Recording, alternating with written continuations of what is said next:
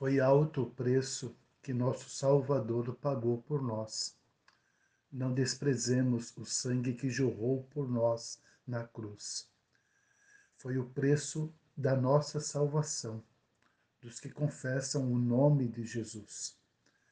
Pois vocês sabem que não foi por meio de coisas perecíveis como prata ou ouro que vocês foram redimidos da sua maneira vazia de viver que lhes foi transmitida por seus antepassados, mas pelo precioso sangue de Cristo, como de um cordeiro sem mancha e sem defeito, conhecido antes da criação do mundo, revelado nesses últimos tempos em favor de vocês.